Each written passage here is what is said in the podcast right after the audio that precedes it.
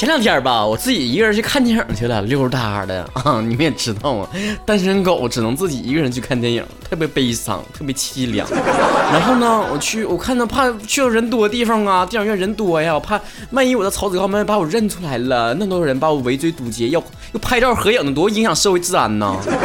可能也是我想多了，是吧？我把帽子戴的就压低低的，然后呢就搁那走。但是我搁网上订的票啊，搁北京刚来没多长时间，人生地不熟的，不认识地儿啊，不知道那个电影院搁哪呀？流量完还挺贵的，是吧？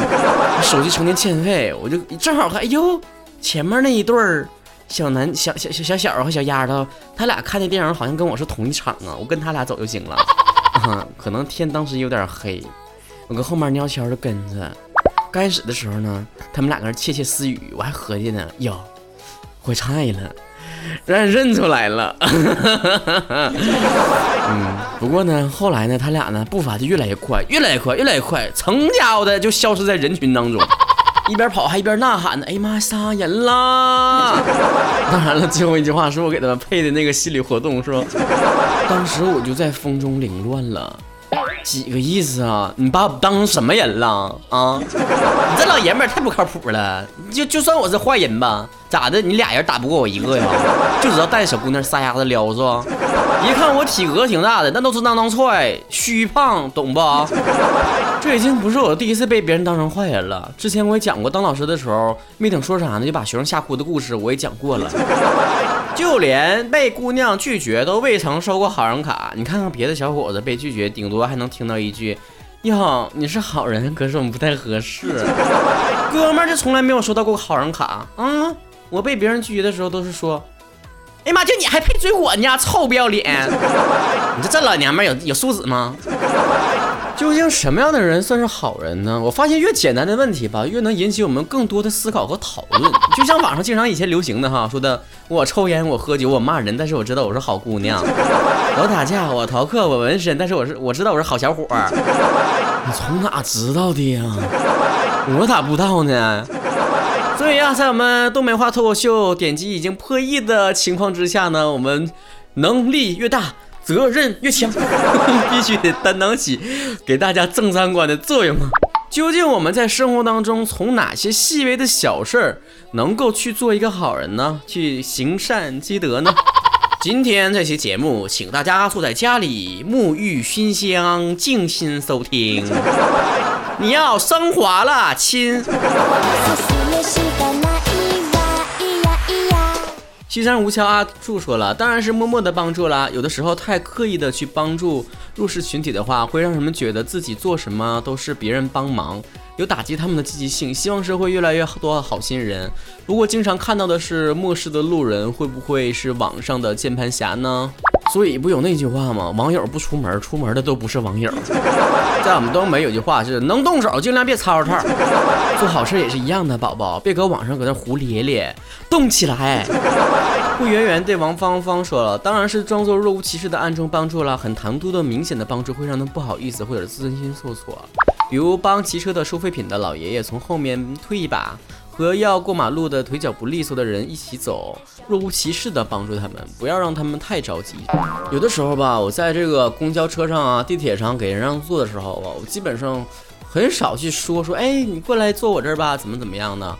我就是默默的假装要下车了，然后就离开，然后自动的把这个座让出来，因为我特别看不上的那种，哎，你快过来，快过坐坐我这，快点快点来，生怕整个车厢的人听不见你给他让座了。我觉得现在的人吧，都属于越来越进步了，不光光要求说去做好事儿，而且还要做到怎么把这个好事儿让这个受帮助的人也心理平衡一些，不要有太大的心理波动。喵喵冷笑说：“一个成熟的社会呢，应当关注社会的弱势群体，致力于消除种族歧视啊、性别歧视等歧视的问题，保障弱势群体的权利，社会因此呢才能够不断的前进和发展，推动社会的日臻完善。”用两个字来概括呢，可能就是用平权来形容。这个平权呢，不光光说是男权女权主义者啊，另外呢，还有更多不同的种族的人、不同的取向的人、不同的民族的人、不同地域的人，都可以享有平等的待遇。路远 three 说了，思想上呢一不歧视弱势群体，行动上呢给他们鼓励关怀，让他们感受到世界的美丽和和谐，尽量与其交往，不要让他们感觉到自己和别人的不同，多多宣传关于弱势群体的这个话题，让大家多多的献出一点爱。括弧这是初中政治标准答案。你这孩子学霸呀，参与互动话题还能用上自己所学的东西。但是政治课难道不是高中才开的吗？莫蕊说，有一次呢，推着宝宝逛街，一个妈妈带着小姑娘从对面迎来，前面是一个台阶，她以为我推不上去，特地停下来帮我把车推上去。呃，虽然只是小的举动，但是很感谢她，也由此呢，几笔的帮助其他的妈妈。从这条留言上，小伙伴们分析出什么道理呢？反正我听出道理就是，我有好多辣妈粉丝呀。答应我一件事。在孩子们长大成人之前，先不让让他听到我的节目，好吗？我本命严公子说了，嗯，有说一个我经历的真实故事吧。初中的时候呢，有一次放学，看到有个老奶奶推着三轮车上斜坡，怎么也推不上去。很多同学经过的时候直接过去了。那时是下雨天，看着很心酸啊。我去帮助了一推了一把，上去之后呢，奶奶说什么我忘记了，但是。和我同路的同学说：“听我妈妈说，最近很多碰瓷儿的，你一个学生，他讹你怎么办啊？”这句话印象最深刻。其实现在很多人越来越不敢去，或者是不想去做好事的一个原因，就是我们很多时候遇到了一些不公平的待遇，让我们心里感觉很不平衡。但是对于我来说，我觉得一个人向善的心里面是一种本性，就跟吃东西似的，不吃就会饿。你知道吧？不能因为吃了一次食物中毒了，那我就不吃东西了。同时呢，我还需要去甄别，用自己的眼睛去看食物是不是过期了，有没有食物中毒的危险。你看看草哥分析什么东西都能扯到吃上面。憋气 face 说一个微笑，一个谢谢。黑天使说尽量去帮忙，但是不要去嘲嘲讽别人，嘲讽别人只会显得自己很不成熟。愿你余生都是我，还是我说了，在别人没有钱吃饭的时候，我吃肉不吧唧嘴；在别人身体不健全的时候，我放慢脚步；在别人心情不好的时候，我尽量出去笑。反正就是低调做人呗，对别人好一点，但是不是可怜，毕竟人都是要尊严的。这每个人呢，都备不住会在某一个时刻成为一个弱势群体，就好比我经常这个生病去医院呢，这我的朋友就过来看我的时候呢，都会。哎呀，超啊，你可咋整哎？什么玩意儿啊？我不就是发个烧吗？你们就至于这么发烧啊？关心别人呢也是好事，不过呢，从另一个人的角度来讲呢，自己也不希望被别人低看一等。小二打包一份吸血鬼说了，当然是给予精神帮助啦，因为没钱，怪不得从来不给我打赏。哼。哎，亚娜说。嗯，生活中弱势群体不会奢望别人为他们做什么，有的时候只要一个微笑和一个柔和的眼神，一个亲切的问候，都会让人们觉得如沐春风。哈尼语文说，嗯，捐钱呗，我这么说是不是有点肤浅呢？嗯，是。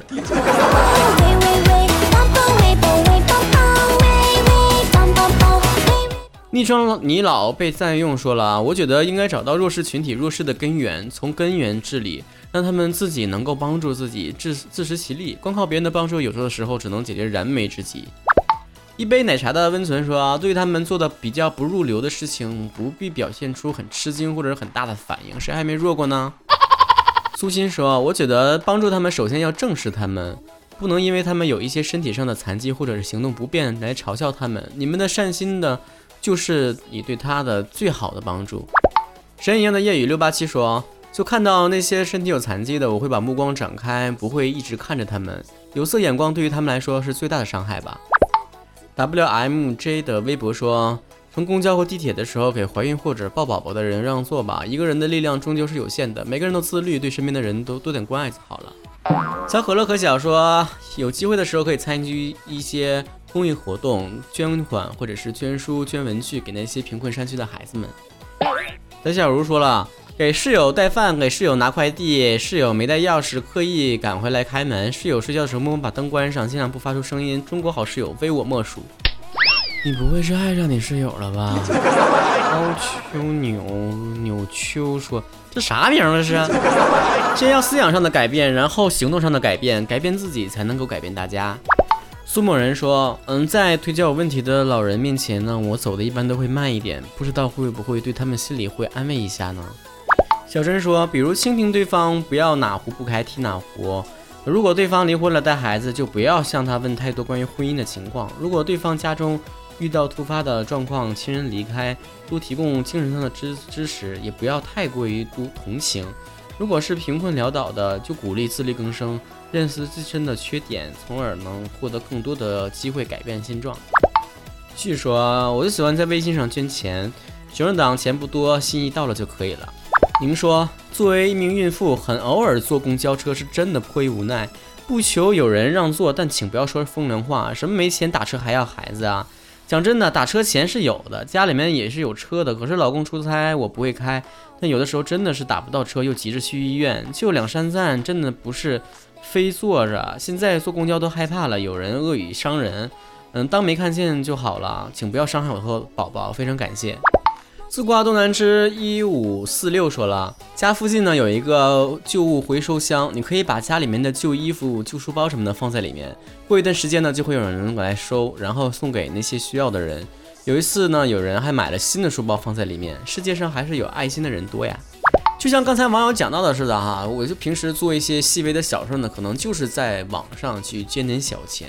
那我这个本来钱就少啊，那怎么选择呢？我肯定会选择这一些。给孩子们送的东西，比如说贫困山区的一些书包还是什么东西的。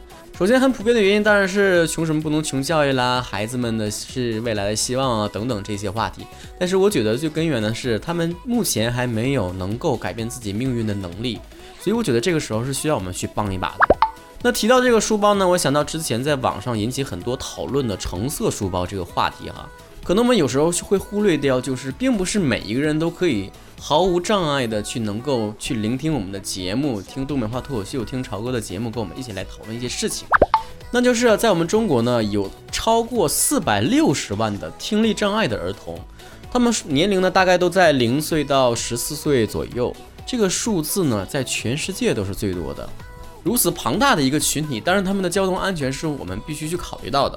所以呢，就发起了这样的一个橙色书包的行动，让他们背上橙色的书包。橙色呢，当然第一个呢是非常醒目的颜色，可以引起大家的注意。第二个呢，就是也可以让道路上所有开车的司机朋友们看到橙色书包的时候，能够稍微注意一下，减缓车速，能够知道他们并不是很能够方便的去听到你的按喇叭的声音。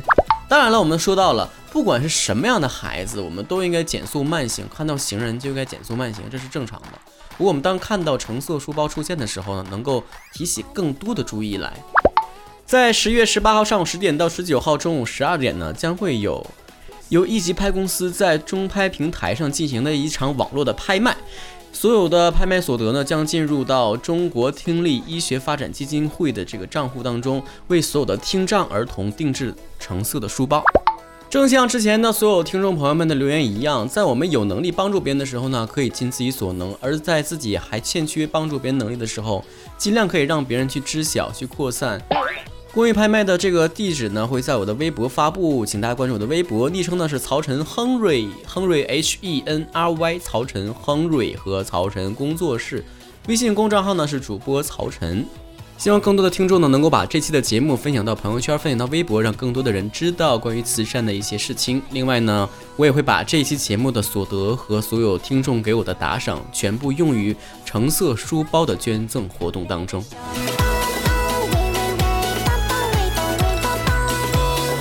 在所有看过的公益短片和宣传片当中啊，给我印象最深刻的就是濮存昕的那一个哈。这个大概意思呢，可能就是我们自己每个人的能力有限，不可能帮助到所有的人。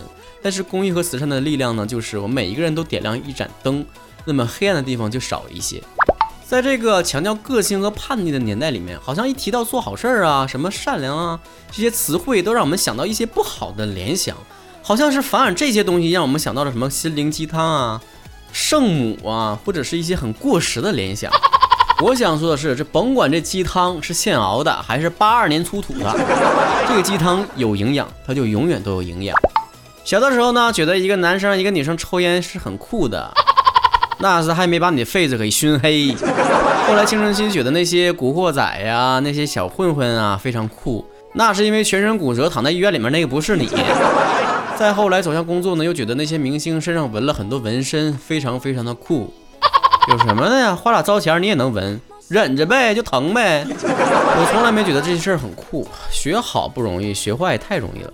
你能做一些别人做不了的事儿，那才是很酷的人。小的时候呢，喜欢听外文歌，但是听不懂歌词的意思，一定想象里面包含很多有内涵的歌词。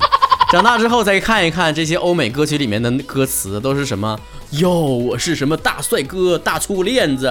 前面那个美女过来，今天晚上我们来 happy 一下。我有钱，镶两颗大金牙。哎呀，还不如看不懂歌词，啥意思呢？总有网友攻击说我们内地有一些神曲，有些国语歌曲太烂俗。你没看欧美的歌词吗？更烂俗了。所以在我看来呀，这欧美音乐所谓先进呢，可能就是在技术上吧，在这个歌词和内涵方面，还真还不如中国。这话题有点跑偏了啊，啥意思呢？什么样的人是酷的呢？能够有能力帮助别人的人，尤其是在你是强势群体却是可以去关心弱势群体的人，才是最酷的人。小时候呢，我还算是一个非常好奇的小学霸哈，嗯，到现在呢，我还记得小时候看杂志上提到的一句话，就是。赠人玫瑰，手有余香。当然了，我这么多年，很多知识和文化都还给老师，还给杂志，还给书籍了。就这么一句话留下来了。自己 在经济能力上，我当然还不如别人了，没有办法去拿出很多的物质上的东西去支持。但是呢，我觉得我现在唯一能做到的就是，我有这么多喜欢听我节目的听众，有这么广阔的节目的收听量，我希望能够在我们节目里面用非常微小的能量去呼吁大家。有能力去帮助别人的你，最美。当我睁开双眼，每一天都会记得大家的笑脸，明白心中勇敢又多了一点。曾经哭泣也会看不见，未来总会有别的喜悦，就让时间翻开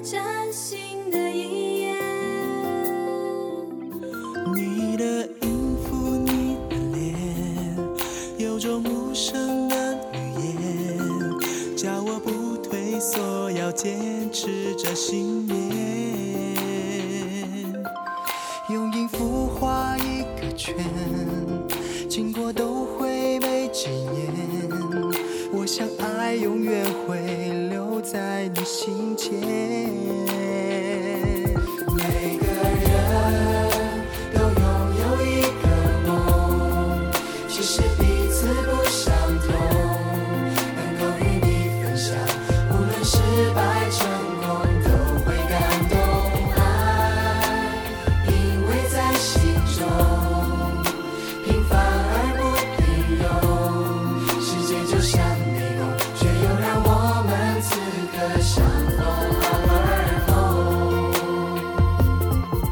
相信是